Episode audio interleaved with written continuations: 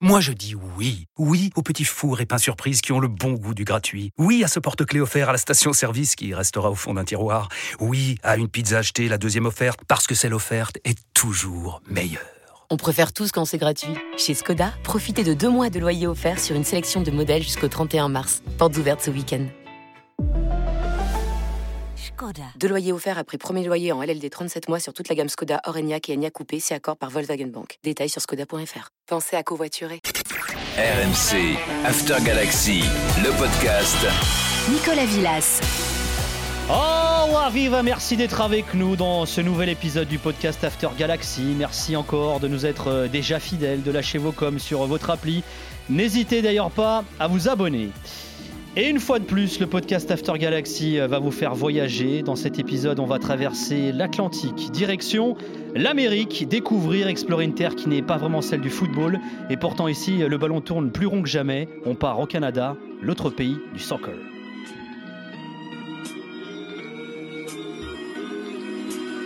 Ici, les enfants ont laissé tomber leur rêve de devenir vétérinaire. Juste la bière, rien à manger dans le frigidaire. L'insalubrité a rencontré tous les critères. On dort collé pour éviter de chauffer l'hiver. On est loin du décor paisible des prés puis des rivières. C'est la saleté des petits quartiers, on en fait des faits d'hiver. Mais ici, le quotidien, on peut aussi l'appeler misère. Bienvenue dans la pauvreté héréditaire. les mal Au son de Corias et de son titre euh, Montréal Nord, avec nous pour euh, vivre, suivre ce voyage au Canada. Il est passé par l'INF Clairefontaine, Troyes, Evian, Tonon Gaillard, Tours, Auxerre. Et depuis 2019, il est euh, le gardien du Toronto FC, l'un des clubs canadiens de MLS. Il a porté le maillot des USA en Jeanne. Quentin Westberg est avec nous. Salut Quentin, merci d'être là. Salut Nico, salut à tous. Bah, ça me fait plaisir, merci de m'avoir. Et eh bah ça nous fait plaisir que tu sois là également. Un autre qui a beaucoup voyagé lui aussi, passé par le centre de formation du PSG, par l'Allemagne, le Liechtenstein, la Roumanie, la France, le Portugal avant de s'installer au Canada et aux États-Unis. Il était lui aussi gardien de but. Et cette saison, il entraîne ceux du club de football Montréal, autre club canadien de MLS. Salut Romuald Paiser. Salut Nico, bonjour à tout le monde. Merci d'être là toi aussi euh, Romu, merci les gars de vous être euh, rendus euh, disponibles. Euh, et, puis Sofiane qui euh, sera également avec nous, qui est l'un des animateurs du podcast CanFC, qui est la référence soccer au Québec. Il est basé au Canada depuis 25 euh, ans. Sofiane Benzaza, salut Sofiane, merci d'être avec nous. Salut Nico, salut tout le monde, merci beaucoup de m'avoir invité. Je suis très honoré. Eh avec ben- beaucoup d'humilité et j'accepte l'invitation. Eh ben écoute, ça nous fait très plaisir d'être là également, Sofiane. Donc tu es au Canada depuis 25 ans, toi. Comment tu es devenu un, un, spécialiste du soccer canadien, Sofiane? Bon, faut pas trop abuser le mot spécialiste, mais je le prends quand même le compliment. Merci Nico. Il était une fois, euh, moi et mon pote, mon partenaire foot, média euh, Cinéfo, mais il m'invite pour parler de la Cannes 2012 dans une émission euh, afrophile dans une, dans une radio universitaire. Puis j'ai eu l'envie de peut-être euh, couvrir le foot un peu plus avec l'impact de Montréal qui arrivait en MLS en 2012. Donc, et mon premier match accrédité, c'était l'amical entre l'Olympique Lyonnais et l'impact de Montréal en 2012. Donc euh, j'ai vu Rémi Gab, j'ai vu euh, Loris avant qu'il quitte à Tottenham, et depuis j'ai continué à couvrir l'impact, cette morale depuis. Donc euh, le hasard me ramène aussi en France avec vous, donc c'est un petit moment. Eh ben, ça fait plaisir que tu sois là. Quentin Romu, on se connaît depuis très longtemps. Hein. je suis très heureux que vous soyez là tous les deux. et puis ça fait plaisir aussi d'avoir un représentant de Toronto et de Montréal. Est-ce qu'il y a une vraie rivalité entre les deux clubs, les deux villes au Canada? Quentin, Romu, Quentin? Yes, euh, franchement, il y, a une vraie rivalité, mais qui est un tout petit peu différente de, ce qu'on peut, euh, des, derbies, comme on dit, en, France ou, en Europe. Parce qu'ici, l'atmosphère dans les stades est beaucoup plus pisse, mais, euh, mais si, dans l'ensemble, les, les derbies sont toujours des super matchs. Moi, je me régale à chaque fois. Mon premier, c'était à Montréal. Et au début, de voir les supporters se, se, donner autant qu'ils pouvaient pour m'insulter en anglais, croyant que je ne comprendrais pas les insultes en français, c'était marrant. Mais ils ont vite chopé le truc après. Et donc maintenant, j'ai droit à mes insultes en français. C'est top, tu vois. Au moins, ils, me connaissent maintenant, tu vois. Mais non, c'est des super matchs. Honnêtement, c'est des matchs où tu prends énormément de plaisir. Les stades sont toujours euh, pleins. Et non, beaucoup de plaisir et surtout un, bon derby. Ouais, Romu, tu confirmes? Ouais, ouais, non, c'est vraiment ça. C'est un petit peu aussi la suprématie nationale, tu sais, vu que c'est des, clubs canadiens qui jouent euh, dans, le championnat d'MLS. Il y, a la, il y a la Canadian Cup, mais bon, tout le monde veut terminer devant, devant Toronto, devant Vancouver, tout ça. Donc, ouais, c'est des matchs importants, on va dire. Alors, si le foot canadien est à l'honneur dans l'After euh, Galaxy, c'est aussi et surtout parce qu'il sera au prochain mondial au Qatar, le Canada, une qualification obtenue lors de la trêve internationale en mars dernier, après une victoire 4-0 face à la Jamaïque, un succès à un moment historique. In your wildest dreams, from obscurity to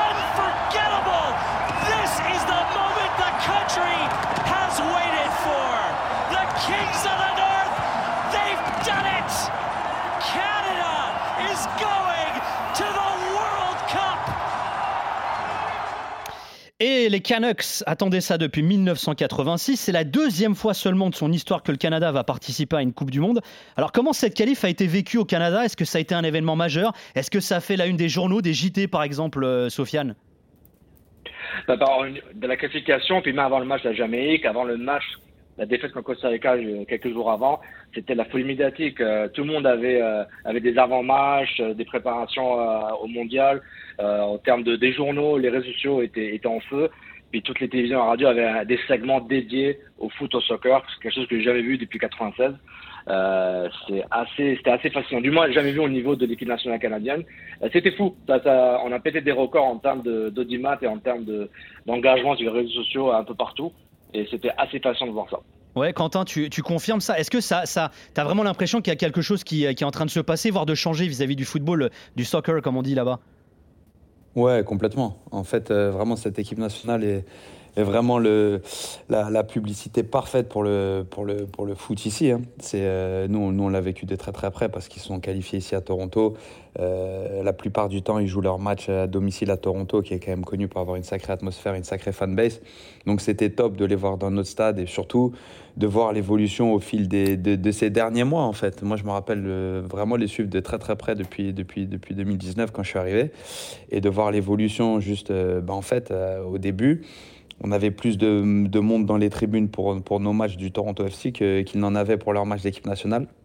Et au fur et à mesure, ce groupe est devenu super attachant. Tu, vois qu'il y a vraiment quelque chose d'énorme qui se dégage. Et en fait, il y avait stade comble contre la Jamaïque. Et puis, c'était écrit, quoi. Ils allaient se qualifier à Toronto dans, un stade, stade archi comble.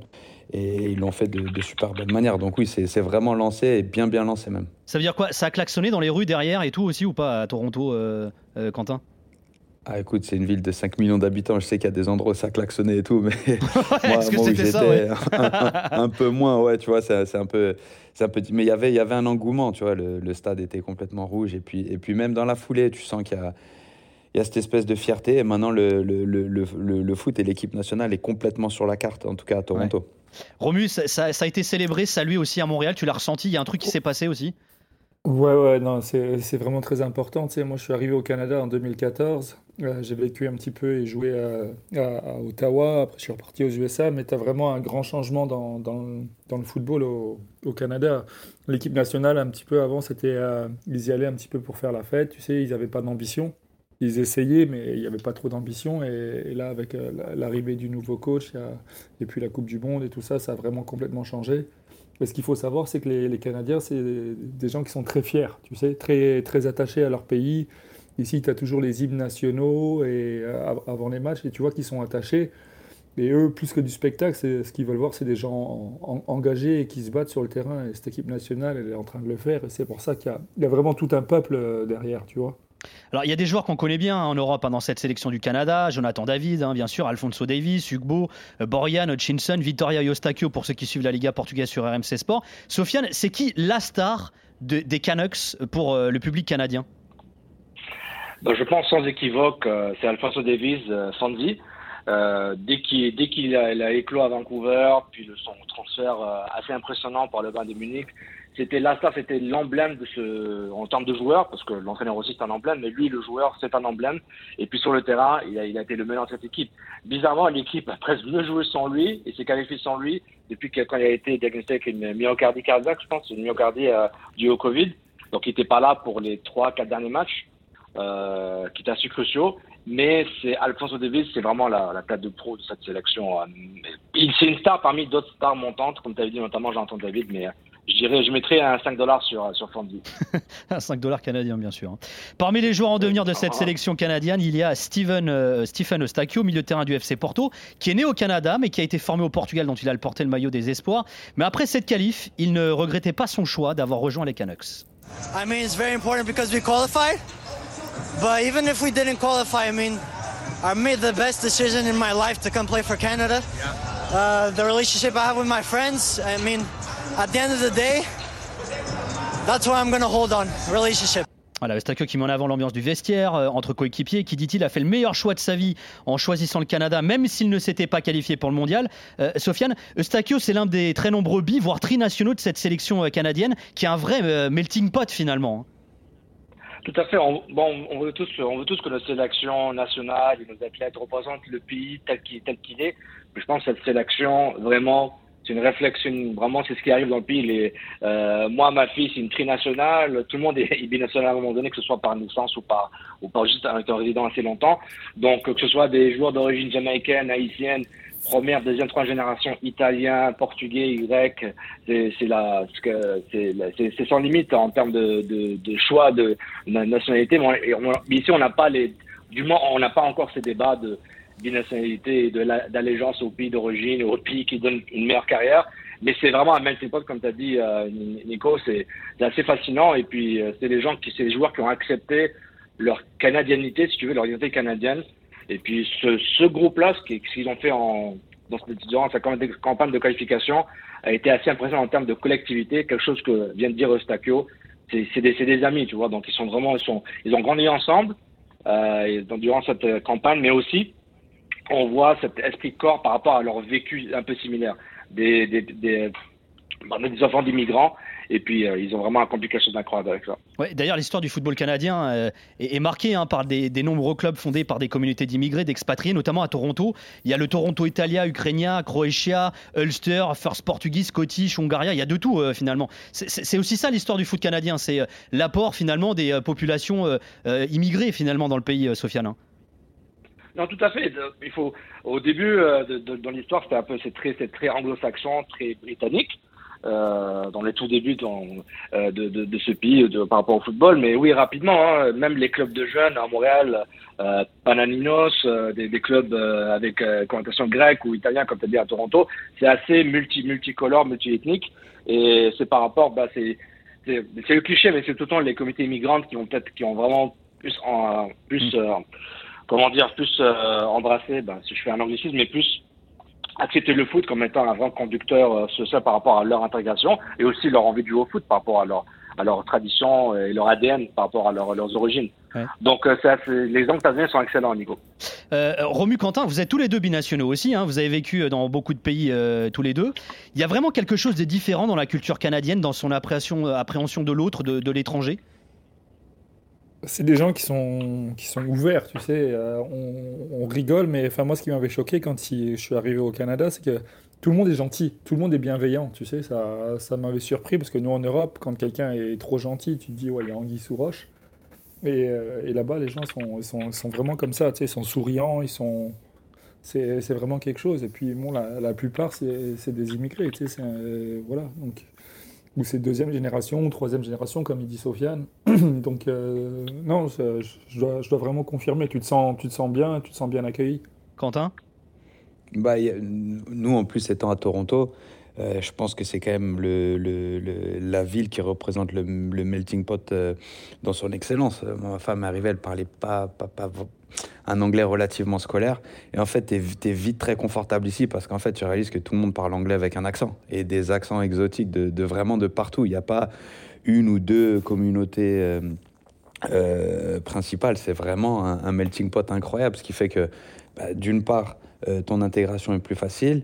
D'autre part, naturellement, en fait, t'adoptes le côté on a tous en commun qu'on est au Canada et donc un énorme respect pour le pays qui t'accueille. Et pour en revenir à cette sélection nationale, elle l'illustre extrêmement bien.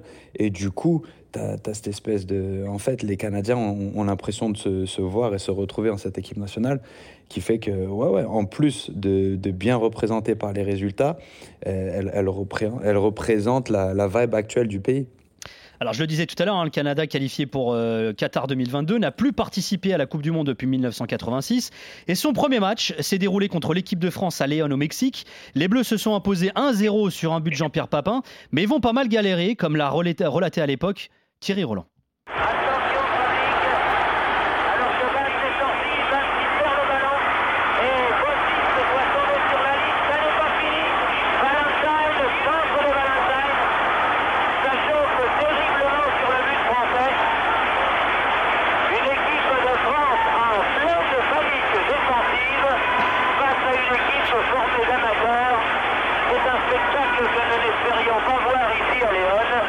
Alors vous l'avez entendu, hein, le son est mauvais, la faute a quelques soucis techniques. La ligne a pété dans la foulée, bah, Thierry Roland lui il a pété un câble.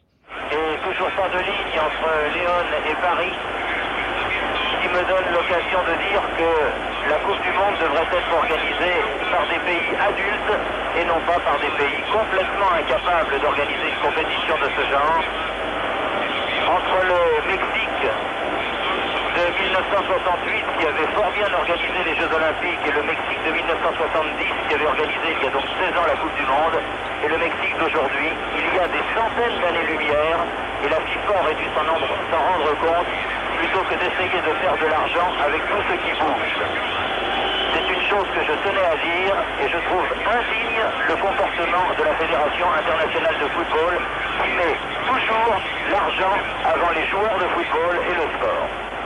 Voilà, comme quoi il y a des sujets hein, qui restent toujours d'actualité, hein, même euh, une bonne quarantaine d'années après. Euh, Sofiane, comment expliquer que le Canada ait attendu aussi longtemps avant de se qualifier de nouveau à une Coupe du Monde? Alors, sachant que le Canada est dans la zone euh, CONCACAF, la Confédération CONCACAF, où il y a beaucoup de petits, je mets des guillemets, beaucoup de petits pays finalement.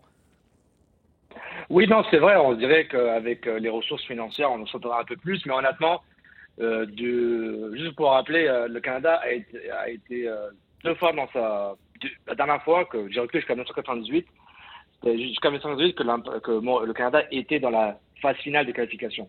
Donc on parle de ça fait longtemps depuis qu'ils étaient en phase de finale de qualification, jamais été dans la ronde finale, donc vous avez eu une chance.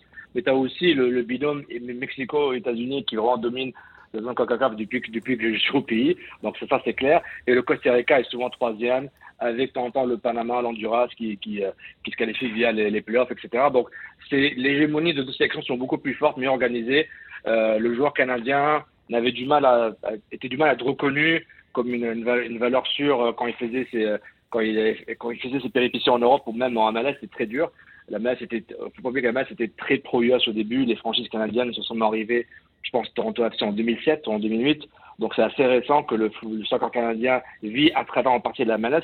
Justement, c'est la compétition du Mexique qui, qui a la, la, Ligue MX qui est énorme, les États-Unis qui avaient 20 ans d'avance en termes d'avoir une ligue, euh, et aussi ben, le Costa Rica. Je ne sais pas comment ils font de générer des joueurs euh, assez intéressants. C'est la compétition, le manque de chance, et euh, je pense que c'est l'arrivée d'Ordman aussi qui profite d'une génération très très dorée. Eh bien écoute, transition tout trouvé. Le Canada qui va donc retrouver le mondial 36 euh, ans après. Cette qualification, elle est aussi le travail d'un homme, tu viens de le citer, son sélectionneur, l'anglais John Herdman. Bah écoutez sa réaction après la victoire face à la Jamaïque, elle dit tout. Hein. Oh my God. You know what? You can play in a Champions League final. Canadians can play for Bayern Munich. And now they're going to World Cups. Canada is a football nation, man. We better believe it. Voilà, les Canadiens peuvent maintenant jouer pour le Bayern Munich qui parle de Davis et maintenant ils vont à la Coupe du Monde, dit Herdman. Le Canadien est une nation euh, de football, dit Herdman. Faut vraiment s'arrêter sur cet entraîneur, cet homme qui a un parcours juste hallucinant. Alors Sofiane, faut que tu nous le présentes un peu, ce John Herdman, 46 ans, né à Consett près de Newcastle en Angleterre, mais qui n'était pas du tout prédestiné pour être sélectionneur euh, d'une nation à la Coupe du Monde finalement. Alors ah son parcours en tant que en tant que jeune homme, parent divorcé, une, enfance difficile. Euh, à, peine s'il euh, réussit ses, études à l'école secondaire, il est recueilli de l'armée. Vraiment, son parcours le ramène, on ne sait pas comment, à Sunderland, euh, pour qu'il puisse travailler avec les jeunes, pour ensuite faire ses classes, mais tout le temps été défié à chaque niveau. Il avait une mythologie assez intéressante. Moi, je l'appelle quasiment une sorte de, si on me permettait, un, un polymathe, une sorte de un génie universel entre guillemets. Je ne vais pas la comparer à Da Vinci ou à, ou à, d'autres grandes personnes, mais il a mélangé le sport et la musique, par exemple, il a mélangé différents systèmes, euh, mais tout le temps autour de la pédagogie, autour du foot. Oui, il est tout le temps très bon avec les jeunes. On le découvre un peu avec la Fédération de Nouvelle-Zélande. Euh, où il prend, il prend en charge les, féminines. Juste coupe deux secondes, Sofiane, parce que la façon dont il se retrouve en Nouvelle-Zélande, c'est complètement dingue. C'est-à-dire qu'il répond à une petite annonce sur Internet, il se retrouve dans un petit club néo-zélandais complètement isolé, et là-bas, dans ce petit club, il se fait repérer par la Fédé néo-zélandaise. Exactement, oui. Merci pour le détail. Oui, c'est exactement ça. Son parcours a été inédit. C'est comme du hasard, euh, de la chance et un peu de destin, de tout, comme on dit.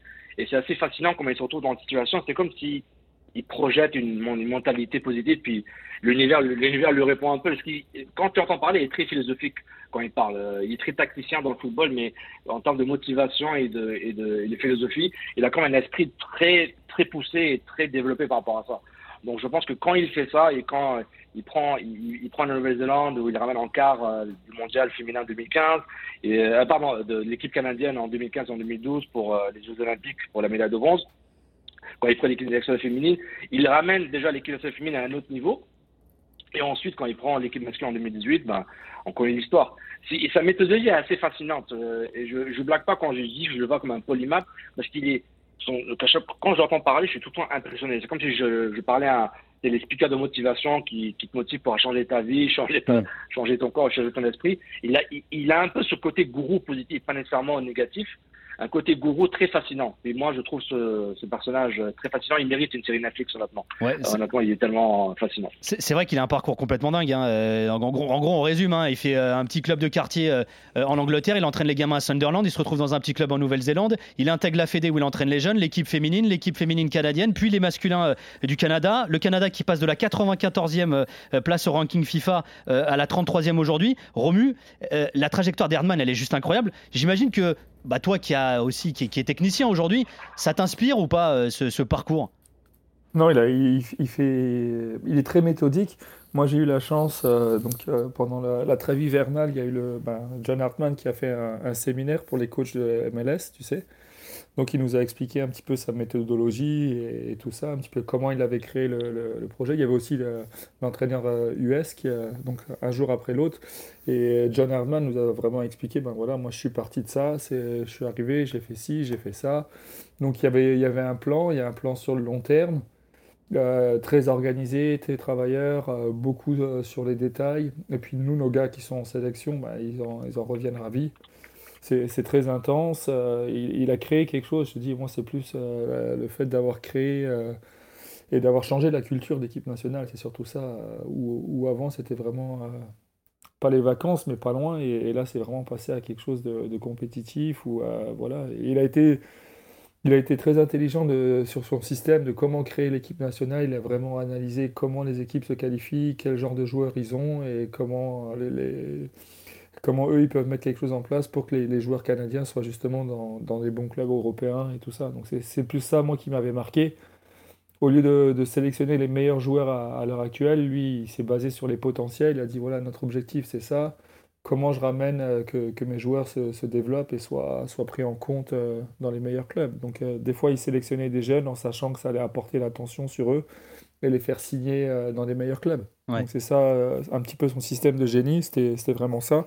C'était voir le potentiel euh, sur certains joueurs. Et c'est ça qui a fait la différence. Et après, la culture de groupe qu'il a créée et tout ça, c'est. Voilà il a même créé, quand il était euh, en Nouvelle-Zélande en 2004, un programme qui s'appelle Wall of Football, alors qui a été repris par la Fédé néo-zélandaise, que la, Fédé australienne a repris. Alors, c'est un projet de développement euh, de l'enfance jusqu'au haut niveau. Et a aussi, alors je sais pas si tu en as parlé, Romu, quand tu l'as rencontré, il accorde aussi beaucoup d'importance au cerveau, euh, à l'aspect mental. Alors, son père était schizophrène, sa mère avait des problèmes d'alcoolisme aussi. très certainement qu'il était aussi sensibilisé vis-à-vis de ces questions-là. Je sais pas si tu en avais parlé de ça quand tu l'avais rencontré. Ben, bon, déjà, c'était pas que moi, c'était tous les, tous les coachs de là, c'était en Zoom. Mais ouais, ouais, non, il est, très, il est très porté sur la psychologie, tout ça. Nos gars qui, qui vont en sélection, et je pense que Q aussi doit en parler avec les gars de, chez eux. Euh, voilà, il y a beaucoup de meetings, il y a beaucoup de choses comme ça. Non, c'est très important. Il, il, attache de l'importance à tout.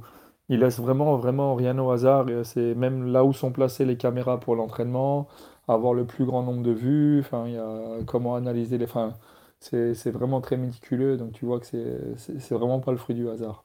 Alors Q, Quentin, puisqu'on dit Q bien sûr à Toronto. Euh, le parcours d'Herdman, il te redit aussi une chose, c'est l'importance du foot féminin euh, au Canada comme aux États-Unis, où finalement l'équipe féminine peut devenir euh, un tremplin pour l'équipe masculine. Ça paraît quasi inconcevable hein, en, Europe et, dans, nos, dans nos sociétés, j'allais dire dans notre football à nous, mais au Canada, c'est le cas, comme un peu aux États-Unis aussi. Ouais, c'est le cas parce que bah, déjà, il y a y une forte attractivité du foot euh, au niveau féminin. Et puis elles ont gagné, euh, elles ont gagné euh, au JO cet été. Donc ça, ça a été non seulement quelque chose de positif, mais ça a été validé. Donc tout ça, en plus, c'était un peu les fondations d'Hardman. Donc ouais, bien sûr qu'il y a, y a complètement une passerelle. Et puis, euh, puis moi, je le vois d'un œil plus euh, au quotidien, vraiment plus comme étant, entre guillemets, citoyen canadien par adoption. Euh, moi, je vois mes, mes, fils, quand ils, jouent, quand ils jouent au foot et qui jouent contre les filles qui ont un an de plus, bah, ils, se font, ils se font éclater. Donc, tu sais, si on peut le. S'il y a des, des faits concrets, voilà, tu, tu, vois tous les, les, les clubs amateurs, les, les, clubs de foot en général ici ont des, des sections féminines non seulement bien organisées, mais en plus hyper garnies. Donc il y a énormément de filles qui jouent, elles sont, elles sont fortes, et puis c'est c'est un sport qui compte ici au niveau féminin. Le fait que, que, que chez les hommes ça, ça, ça, ça tourne aussi, ça, peut donner encore une autre dimension. Et John Herdman a aussi été nommé avec la volonté de construire une équipe, une génération compétitive en vue de la Coupe du Monde 2026. En juin 2018, Gianni Fantino, le président de la FIFA, a désigné le, ou plutôt les pays organisateurs du Mondial 2026. So we have a winner for the 2026 FIFA World Cup.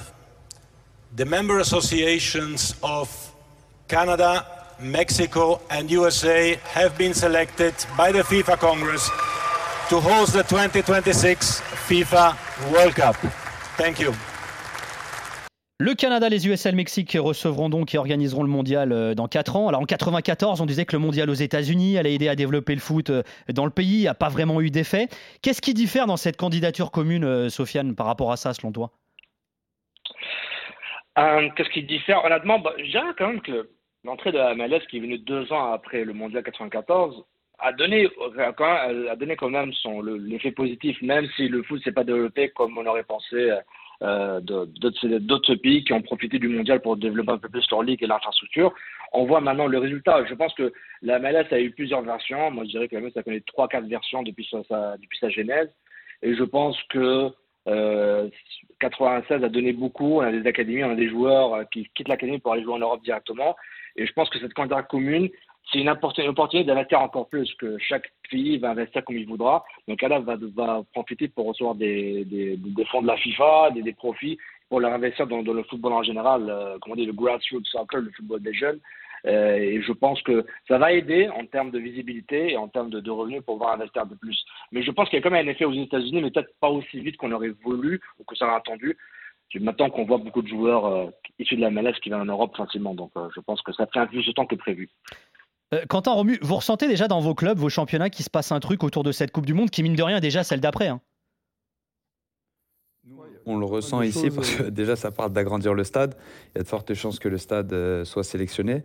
Donc nous, euh, tout, ce qui, tout ce qui profite au Toronto FC et qui profite au foot canadien, on est preneur. Donc oui, oui bien sûr qu'il y, y, a cet engouement. Après, euh, je suis quand même dans un club qui, qui se veut être quand même le fer de lance du, du foot canadien, hein, sans, sans, mépriser quelque autre, autre club. Ouais, c'est ça, c'est une pique pour Romu, ça. Et pour Montréal.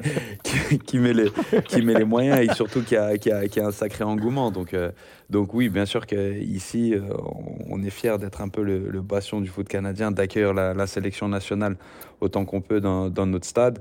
Et qu'en plus, si ça peut faire évoluer le stade pour le club, pour le pays et pour la Coupe du Monde à venir, donc euh, ouais, ouais, bien sûr que, bien sûr que, que, que tout le monde est, est, hyper chaud. Ouais, Romu, euh, 2026 dans le, dans le viseur aussi à Montréal?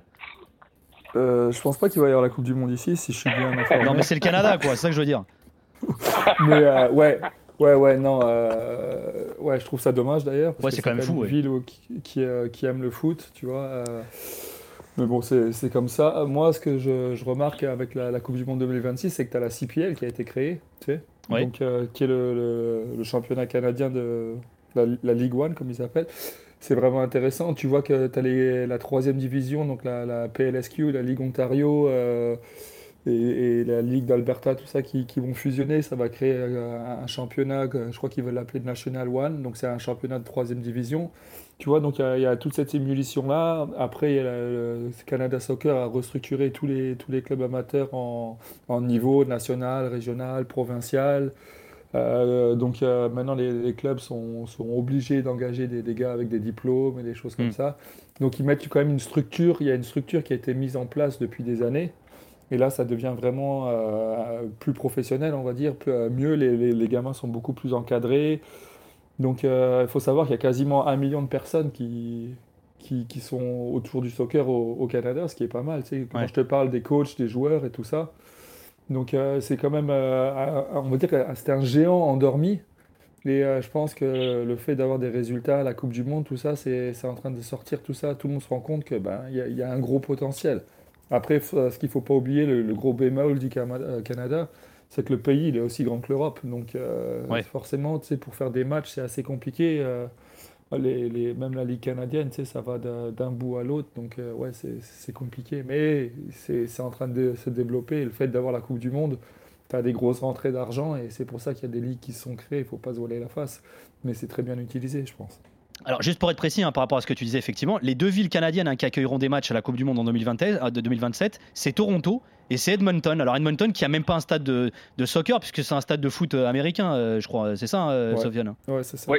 Ouais, ouais, c'est- ouais, ce qui est assez fou quand même. C'est vrai que c'est fou de pas avoir de. Ouais, non, mais c'est, mais c'est euh, juste pour un contexte pour les auditeurs, euh, euh, que ce soit au Canada, mais je prends le cas de Montréal, il y a quand même trois paliers qui approuvent des projets comme avoir le mondial, le municipal, la ville, le provincial et le fédéral. Euh, les trois étaient d'accord pour qu'il y ait une relevation du stade olympique, euh, pour pouvoir le renover, le mettre au standard pour la FIFA, pour le mondial. Et ensuite, les frais de la FIFA ont un peu doublé, puis je pense que le provincial qui a dit on oublie ça. Euh, la province du Québec a dit on oublie, on va pas payer euh, notre poche pour, euh, pour cette partie-là. Donc euh, le, le, le, projet est tombé à l'eau parce que le stade Saputo n'aura pas été agrandi, ça aurait été impossible. Et, et s'il y a juste deux sur trois palais du gouvernement qui disent oui, ben, ça marchera pas. Donc malheureusement, euh, ça marchera pas pour Montréal au mondial. Donc c'est un contexte aussi politique et aussi économique par rapport à ça. Mondial 2026, hein, bien sûr, j'ai dit 2027 tout à l'heure. On va maintenant s'intéresser au fonctionnement des championnats au Canada. Romuald l'a touché du doigt il y a quelques instants. Et là aussi, là encore, il est question de cohabitation avec les USA. In a year when they have rewritten the record books, the greatest season in MLS history is now complete as Toronto FC win their first ever MLS Cup. And the trophy will have a home north of the border for the first time. En 2017, le Toronto FC est devenu le premier et dernier à ce jour club canadien à remporter la MLS, le championnat euh, d'élite nord-américain. Dix ans après avoir intégré la MLS, les Reds remportaient donc la MLS Cup, en plus du Supporters Shield, euh, qui est en gros le titre hein, pour la saison régulière en nombre de points. Et il y a aujourd'hui trois clubs canadiens en MLS, le Toronto FC, le CF Montréal et le Vancouver euh, Whitecaps. Alors Quentin, toi qui évolues au Toronto FC, est-ce que ce titre de 2017, c'est vraiment la fierté du club, voire peut-être même d'ailleurs du pays? Oui et non. En fait, ça a été l'aboutissement d'un projet qui a été non, mais qui a été mis en place euh, euh, un petit peu auparavant avec les, signatures de joueurs, de joueurs importants qui étaient encore relativement dans leur prime, comme Jovinko, Altidore et, Mike Bradley, qui avaient signé aux alentours de 2014-2015. Et en fait, c'est venu concrétiser un tout petit peu ce projet et ce, passage du club dans un, cap supérieur. Euh, le, le club a connu, a- avait été en finale en 2016, a gagné en 2017 en gagnant et le Supporter Shield et la, Coupe du Canada. En 2018 est arrivé en finale de Ligue des Champions, a connu une saison difficile en championnat et en 2019 est arrivé euh, en finale à nouveau. Donc en fait, c'est euh, c'est un petit peu cet élan qui a, qui a placé Toronto sur la carte, avec pour consécration cette, cette année 2017 qui reste euh, une, une saison qui restera, qui restera dans les annales. Mais, euh, mais non, c'est venu vraiment, euh, je pense, valider le passage à, un stade supérieur du club et en termes euh, d'ambition et en termes d'investissement.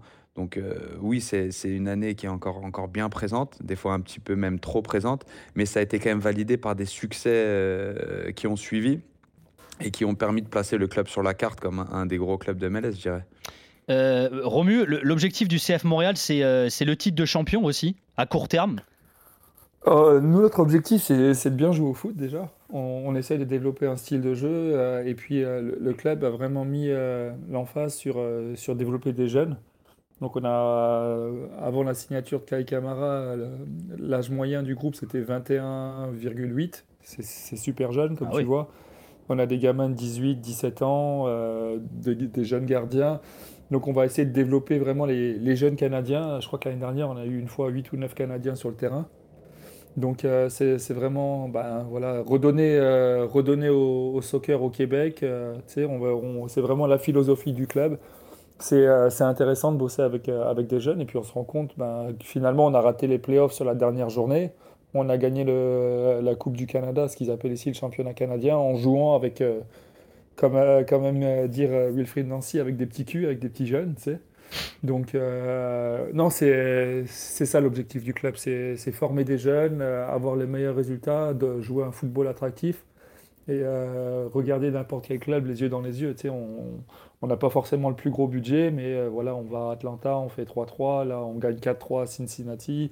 Donc voilà, c'est vraiment l'objectif. On a Koné là, qui, qui a été sélectionné, un petit gars de 18 ans aussi qu'on a lancé cette année, enfin que lui a lancé cette année. Donc, euh, donc, donc voilà, c'est bien, euh, c'est attractif pour les jeunes et euh, on espère que ça va attirer pas mal de monde. Alors la MLS, c'est un système de franchise hein, avec un encadrement strict du, recrutement, des dépenses.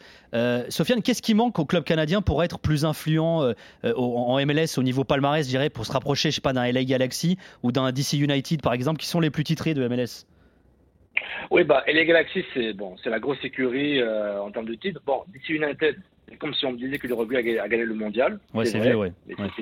C'était un peu plus longtemps, même si l'on gagné en 2004. Oui, mais DC United est quand même un, club, un grand club de l'Est, mais il est influent puis tout le temps très compétitif.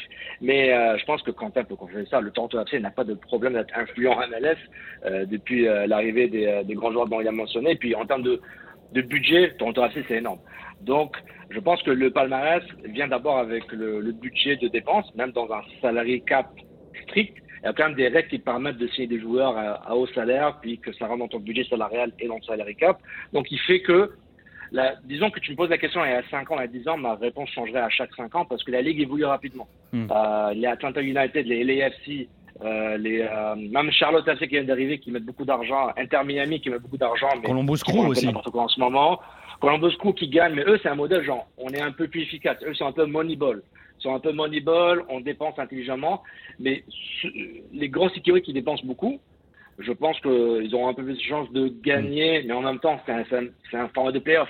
Les playoffs, il n'y a plus de matchs aller-retour maintenant pour le moment. Euh, et puis les playoffs, on ne sait jamais. Surtout au foot, c'est pas comme la NBA, c'est pas un meilleur de 7 ou un best of 5. Donc t'as, tes chances, des chances un peu nivelées. Mais euh, pour les pour les clubs canadiens, à part Toronto, parce que Toronto ils ont clairement un budget assez exorbitant, ils ont ils ont besoin de plus efficace, comme a dit Romu avec euh, les jeunes comme il connaît, les pousser un peu plus.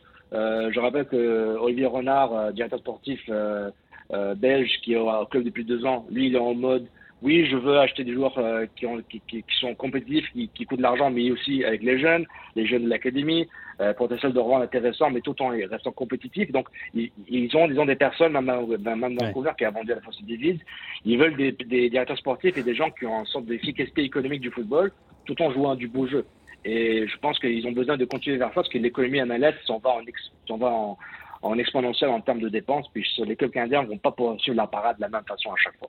Alors on citait John Herman hein, tout à l'heure, hein, le sélectionneur du Canada, euh, alors qui a réussi un autre exploit avant cette qualif hein, pour le Mondial 2022, c'est d'avoir battu les USA en 2019, chose que les Canucks ne réussissaient plus depuis alors euh, une trentaine d'années. Quentin, toi tu es franco-américain, tu joues au Canada. Est-ce qu'il y a une forme de complexe chez les Canadiens par rapport à leurs voisins? Non, mais culturellement, euh, les Canadiens sont pas mal assimilés aux Américains, mais ne sont pas du tout américains en fait. Il y a une, une culture commune un petit peu nord-américaine, mais qui se différencie très rapidement et qui, et qui est cultivée ici. C'est-à-dire qu'il ne va pas dire à un Canadien qu'il est, qu'il est, qu'il est américain. Et il, est, il, est, il cultive sa différence, il cultive son, son savoir-vivre, son, on va dire son côté un petit peu moins grande gueule, un petit peu plus discret, un petit peu plus humble. Mais, euh, mais, mais je dirais pas qu'il est forcément un complexe. Il y a, il y a quand même une fierté qui est moins exprimée mais, euh, mais, mais, mais, va pas comparer un Canadien à un Américain. En tout cas, je l'ai bien vu ici. Ouais. Romu, toi qui es passé par les États-Unis, c'est quoi ton ressenti là-dessus euh, aussi?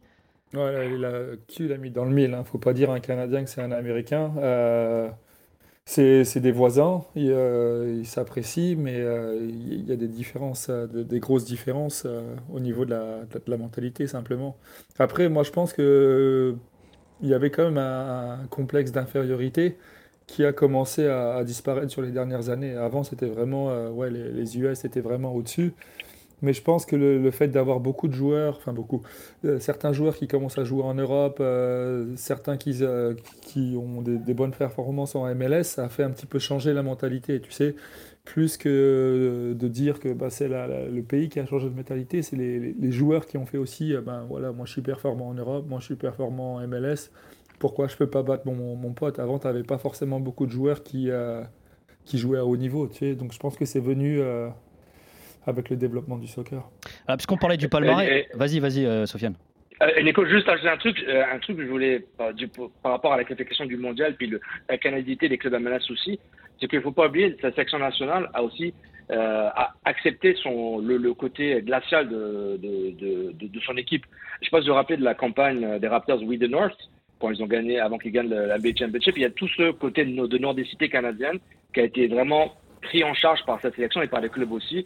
Euh, je vous rappelle par exemple quand le Mexique est venu jouer à Hamilton euh, pour une, grosse victoire contre le Mexique. Euh, au Mexique, le stade s'appelle Azteca. Ici, on l'appelle le Azteca.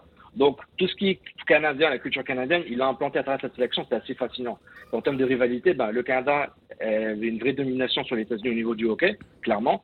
Maintenant, avec le foot, c'est encore mieux. Puis je pense que c'est une, arbre, une arbre forte au Canada pour continuer à, s'imposer par rapport aux États-Unis, puis baisser, comme a dit Romu, ce, ce complexe d'infériorité. Alors, cela dit, quand on regarde le palmarès de la Ligue des Champions de la CONCACAF, alors il n'y a pas photo, 36 titres pour les clubs mexicains. Loin derrière, en deuxième position, le Costa Rica avec 6 titres, puis le Salvador avec 3.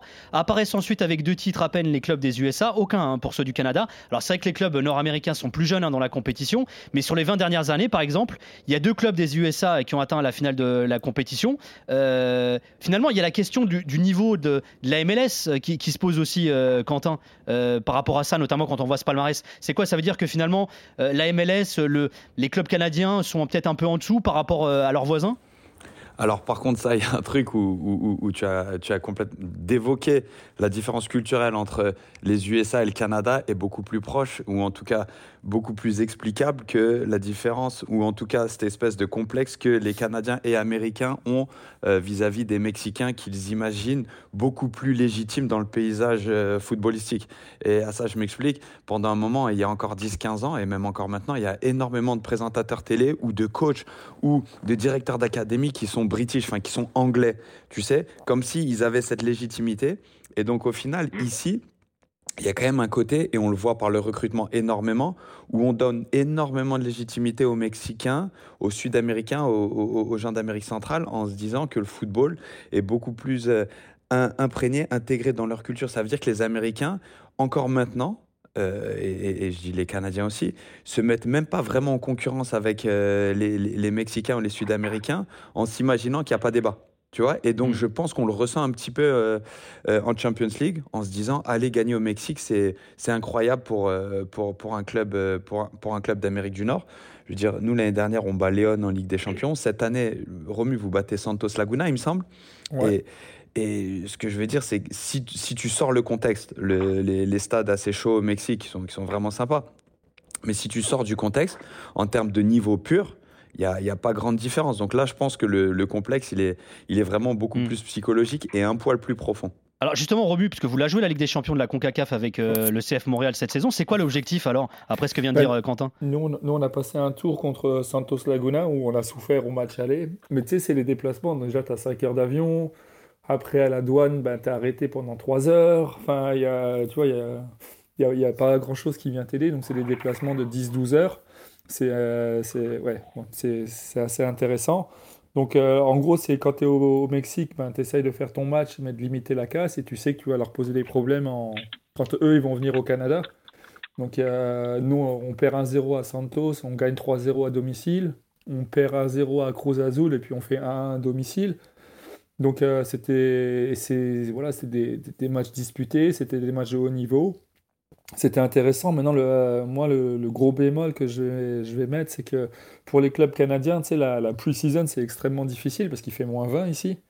Donc, euh, bah, on allait se préparer en Floride. Donc, tu, vas, tu dois partir 2-3 semaines. Donc, tu, sais que ça va être compliqué. Le, les débuts de saison sont toujours compliqués. Il faut t'attendre à ça quand tu es avec le CF Montréal. Là, on, va jouer notre sixième match de championnat. Ça va être le cinquième à l'extérieur, tu sais. Donc euh, voilà, tu rajoutes deux matchs de Champions League. Donc sur, euh, sur tes dix premiers matchs ou neuf premiers matchs, tu as eu euh, sept matchs à l'extérieur. Donc c'est beaucoup de voyages, c'est usant. Donc je pense que ça, c'est aussi une des explications pourquoi les clubs canadiens ont du mal. Tu sais, mm. t'es pas dans les meilleures conditions par rapport, par rapport au temps. Tu arrives au Mexique, il fait 20 degrés. et voilà, ils ont des bonnes conditions d'entraînement. Après, tu as l'altitude aussi. Quand on a joué Cruz Azul, là, ouais, voilà, tu joues à 2000 ou 3000 mètres d'altitude. Ben, c'est compliqué pour le corps. Donc je pense que c'est une des explications pour moi. Après, je pense que bah, de ne pas avoir de salary cap aussi au Mexique, ça peut aider. Donc ouais. euh, c'est voilà donc mais tout est ce qui est bien c'est que vraiment tout est possible et puis tu sens que ben il manque pas grand chose que ce soit pour la MLS ou, pour le foot canadien il y a quelques années ben c'était compliqué tu prenais une équipe mexicaine comme disait Q c'était incroyable de les battre mais ben, pour, pour avoir fait la, première ma première Champions League voilà ouais c'est difficile mais, mais pas plus que ça. Et je pense que l'équipe l'a vraiment abordé comme ça, tu. Bonds will be forged, colors flown, history will be written, rivalries born. The stage is ours, the journey has begun. We are many. We are one. Extrait du clip de lancement de la Canadian Premier League qui a été créé en 2017 et dont la première édition s'est tenue en 2019. Alors c'est la nouvelle compétition au Canada. Alors il y a déjà donc des clubs canadiens intégrés à la MLS. Il y en a qui sont intégrés à l'USL également, qui est l'équivalent euh, de la D3. Alors cohabitent là les clubs canadiens et, euh, et états-uniens. Il y a également le championnat canadien de soccer qui est euh, la Coupe. Il y a la Première Ligue canadienne et donc il y a cette Can PL. Sofiane, pourquoi créer une compétition de plus avec cette Can PL Et puis alors c'est quoi finalement? C'est une ligue fermée avec des franchises? Et est-ce qu'elle est là pour concurrencer la MLS justement bah, en plus du requis euh, d'avoir de d'une Coupe du Monde, d'avoir une ligue professionnelle, euh, le Canada en a profité, mais aussi, clairement et facilement, bah, il faut développer les jeunes joueurs canadiens et leur donner une chance. Euh, pour, deux raisons principales. C'est pas tout le monde qui va jouer en MLS, de 1. Puis les clubs MLS, à part pour les, les clubs MLS non canadiens, euh, considèrent quand même les joueurs canadiens comme des, comme des étrangers en termes de statut de, de, place dans un roster. Euh, au, début. Donc c'est déjà, ça dérange beaucoup. Les joueurs canadiens n'ont pas forcément, les joueurs qui sont pas des joueurs d'élite n'auront jamais leur chance. Et c'est pas tous. J'ai entendu David qui ont se euh, en Belgique et, et, monté dans, dans, les cieux du football euh, comme ça. Donc c'est vraiment pour développer le joueur canadien. Ceux qui sont des académies qui font pas les équipes pro, ils ont besoin qu'à part jouer. Ceux qui finissent le NCAA soccer aux États-Unis, le collège, qui font pas pro MLS, ont besoin de, de ligue où jouer. Je pense que c'est pour le Canada, par le Canada, grâce au Canada. Donc c'est vraiment développer le joueur canadien euh, à 1000% et être une ligue compétitive, pas par rapport à la MLS, c'est plus un complément ou une ligue parallèle. Hmm. Euh, personne ne va compléter la MLS en Amérique du Nord, pas pour tout de suite, pas pour longtemps. Je pense que la MLS a un monopole du territoire nord-américain. Et puis la CPL, la, la CAMPL est vraiment là pour euh, le Canada et puis profiter de, ce, de, ce, de ce base autour du mondial pour vraiment aller all-in avec ça. Alors Romu, euh, euh, toi avant d'être l'entraîneur des gardiens de, Montréal, tu as joué en NASL, qui est l'ex D2 donc des États-Unis et du Canada, en USL également. Euh, c'est quoi le niveau de cette compétition, de cette canne PL Est-ce que tu comprends son intérêt? Bah, regarde, la, CPL, ça a été créé, pour moi, c'est déjà c'est une très bonne idée, parce que après, je vais, partir sur le football américain, mais tu sais, donc tu as le football américain aux USA, puis il y a la CFL, donc c'est la Canadian Football League, qui est extrêmement populaire qui a été euh, rapporté aussi il y a quelques années. Et en fait, ce qu'on ce que, ce qu'on se rend compte, c'est que les, les, Canadiens aiment bien les, les rivaleries, comme ils appellent ça. Euh, donc, euh, tu vois que les clubs de CPL comme Hamilton, ben, ils ont du monde dans le stade. Pacific, ils ont du monde. Nous, on a joué à Halifax en Canadian Cup et tu les vois, donc tu les, tu les observes. Il y a quand même pas mal de monde qui viennent voir la, CPL parce que les, les Canadiens aiment voir des équipes canadiennes jouer ensemble. Ensuite, ce qu'il faut savoir, c'est que la USL, euh, les clubs canadiens, ils n'ont plus le droit d'y participer. Ottawa a dû passer en, CPL par rapport à ça. Et je crois que Toronto était la dernière équipe en League One. Et je pense qu'ils vont plus y être ou ils y sont plus. Ils vont peut-être passer en MLS Next. Donc euh, pour moi, le gros intérêt, c'est que tu, euh, tu, donnes la chance à tout le monde et tu, tu n'obliges plus tes jeunes à, partir, tu sais. Hmm. Parce qu'avant, ils partaient à l'université. Maintenant, tu peux jouer en pro ici et tu peux faire ta, ton université au Canada. Donc ça a développé énormément de joueurs. Euh, nous, on a Joe Waterman qui était à Calgary. Nous, ça nous permet de prêter, euh, qui, a, signé avec nous et qui joue maintenant avec nous. Qui a, je crois d'ailleurs été appelé une fois ou, deux en sélection aussi. Euh, tu as du monde qui, a été prêté, qui est prêté et qui revient et, qui joue après. donc c'est vraiment une ligue très utile. Je pense que même les, étages en dessous sont, restructurés. Non, non, c'était vraiment important pour que le Canada reste sur la carte du monde du soccer, il faut, il faut une ligue, tu n'as pas le choix. J'espère qu'il y a d'autres villes, euh, d'autres grandes villes qui vont s'ajouter. Oui, il n'y a qu'une franchise hein, pour l'instant. Ouais, euh, je sais qu'il y, y, a pas mal de, pays, enfin de pays, de, villes qui parlent de, rajouter des franchises. Donc euh, voilà, on, va, on va être honnête, le Covid, ça a un petit peu ralenti tout ça. Mais moi, je vois beaucoup, il y, a, ouais, non, il y a vraiment beaucoup de franchises qui se créent dans les étages en dessous, en Ligue 1 et en, et en PLSQ, qui, eux, veulent aller en CPL. Donc, Mm. c'est vraiment important pour le développement du, du soccer, parce que ces clubs de CPL sont, euh, sont euh, affilient tous les clubs amateurs de la ville. Tu sais, je, vois, je prends l'exemple d'O- d'Ottawa, et donc euh, bah, ça crée des structures pour le football en général. Donc c'est vraiment extrêmement bénéfique. Et aussi, ils ont un salary cap qui est. Voilà, donc c'est financièrement, c'est aussi plus ou moins Ouais. viable. Donc euh, non, non, il y, a- il y a vraiment. des- ça a été bien fait, ça a été bien pensé. J'espère que ça va durer parce que bon, euh, depuis que moi je suis arrivé en 2014, il y a quand même beaucoup de franchises et même de ligues complètes qui ont disparu. Ouais. Mais euh, donc c'est vraiment, c'est pas comme en, en Europe où c'est la fédération qui gère les ligues. Non, c'est deux businessmen qui se mettent assis ensemble et qui créent une ligue. hein. Donc euh, c'est vraiment spécial. Du jour Mm. au lendemain, ça peut disparaître comme la NASL. Quoi. Quentin, ton avis, toi, sur cette CanPL Bah, je pense que c'est important parce que du coup, ça permet d'élargir le vivier de joueurs canadiens, de joueurs locaux. Euh, comme comme l'a dit Romu, ils sont, ils sont partis piocher un peu en CPL. Nous, on a deux, deux joueurs de, Pacifique qui a gagné le championnat l'année dernière, qui ont, qui ont signé chez nous et qui, et qui, et qui, apportent leur plus-value. Donc, euh, c'est un moyen pour, euh, pour les Canadiens qui, comme l'a dit Romu, ne passent pas, pas par, les, par, les chemins tout faits, de, de s'aguerrir, de jouer à un niveau compétitif, d'être sur la carte et puis d'être potentiellement ben, euh, récupérable par les, trois franchises MLS ou euh, simplement et au, fur et à mesure du développement de la, Ligue canadienne, ben, peuvent aller à l'étranger avec un, CV euh, assez conséquent pour pouvoir être crédible, tout simplement. Je pense que ça, voilà, ça établit un peu le, soccer ici. On les joue en Coupe du Canada. Euh, ça, commence à ressembler à des vrais matchs de coupe où il n'y a rien de gagné. Je pense que Pacific a battu Vancouver l'année dernière, il me semble. Nous, ils nous ont fait galérer à domicile.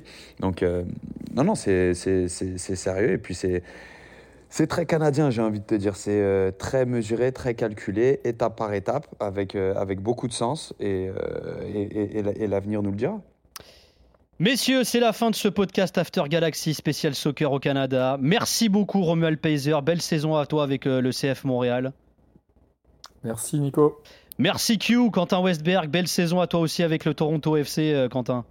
Merci, merci à vous les gars et bonne, euh, bo- bo- bonne, euh, bonne saison Romu, à très bientôt et Sofiane, au plaisir Ouais, on de se voit, on croiser se à voit dans pas longtemps. hein.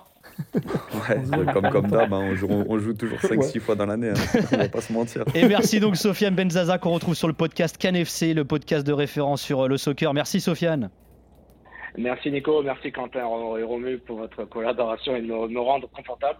Euh, Avec vos noms de vikings, j'avais peur là, mais je dis c'est bon, ils sont sympas. Donc, euh, merci encore Avec Nico. vos noms de vikings. Sont- d'être je les connais bien, les deux, ils sont sympas, t'inquiète. toi. Tout se passe bien. ils sont très gentils. Mais, mais merci pour l'invitation, j'apprécie beaucoup. Merci à RMC et puis euh, l'After Galaxy. Quoi. Merci à toi de t'être rendu dispo, euh, Sofiane.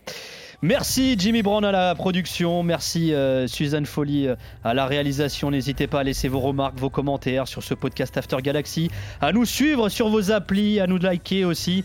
On se quitte avec Sarah May Coria, c'est leur titre Épitaphe. On se retrouve très vite pour un nouveau voyage. D'ici là, bisous et surtout, surtout, prenez soin de vous. Moment de silence si t'as quelque chose à dire. Le bateau coule, je pourrais te prédire qui quitte le navire. Comme à Kaboul, drop des bombes pour mieux les envahir. Tu ferais mieux de porter une cagoule si t'as l'intention de nous trahir. On la tête, ça en fout, même les jolis doutes. À chaque fois que t'en enlèves, on en remet une couche. T'es juste la pâle copie d'une copie, sans la cartouche. Et si tu vois de la fumée au loin, Soldier brûle du couche. Elle Québec la deuil, sur le toit de la 10. Pas besoin de boire la soupe, j'suis tombé dedans comme Obélix. J'attends pas de reconnaissance, j'ai fait 10 ans sans Félix. Y a pas de chance, soit t'es une légende, soit t'es un astérix. Boivent mes paroles, depuis que j'ai fermé le robinet, ça pue la robine dans ton way, paraît que le chardonnay. Poster girl, black girl, la meilleure, rappeuse keb, tout un roller coaster, toujours undefeated, hein. Je leur fais revivre leurs funérailles. Amen, ils viennent de catch qui fait le bail. Amen, tiens leur centrale dans mon RMC After Galaxy, le podcast. Nicolas Villas.